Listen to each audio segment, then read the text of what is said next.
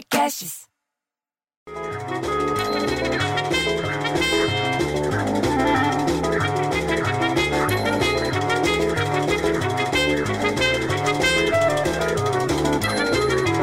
Ah, poxa vida!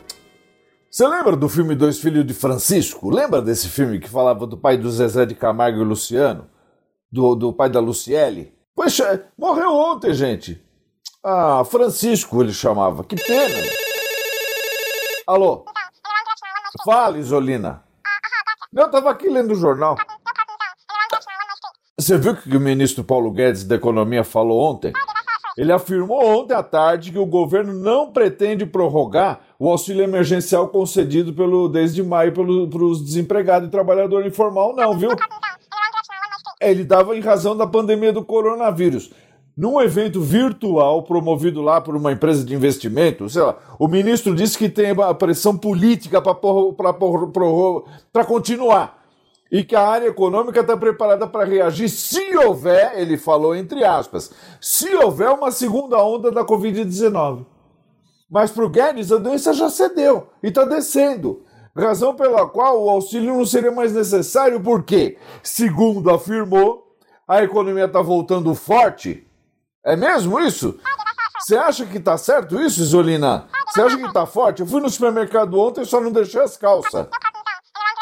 Bom, mas se a doença cedeu, que nele falou, o secretário de Saúde de São Paulo anunciou ontem também que os parques Ibirapuera e Vila Lobos aqui em São Paulo foram autuados por aglomerações no último final de semana durante a pandemia de Covid-19. Ou seja, as pessoas não estão se cuidando.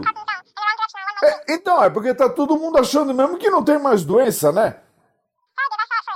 Isso que nem falou o ministro, se não tem mais doença, aí fica todo mundo se aglomerando, tanto no Parque Ibirapuera quanto no Parque Vila Lobos.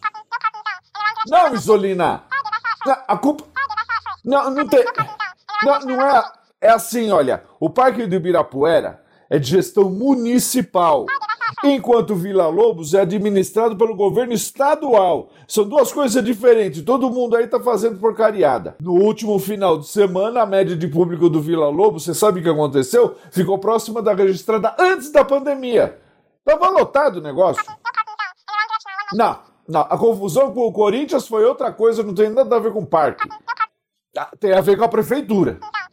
Então, a justiça deu Corinthians 15 dias para o clube pagar o valor de 22 milhões de reais para a Prefeitura de São Paulo. Por quê? Porque ele estava usando uma rua do lado do Parque São Jorge, lá na Zona Leste, como estacionamento privado.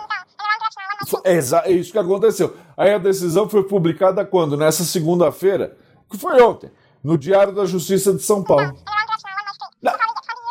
Não, o clube já foi condenado e o processo nesse momento está na fase de cumprimento de sentença.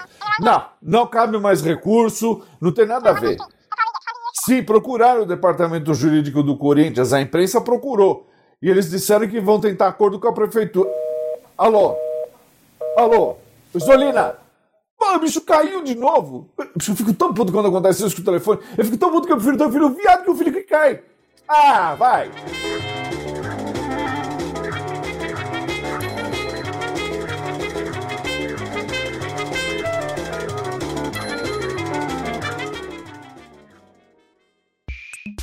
Esse podcast foi editado por Rafael Sales e Júlia Fávero.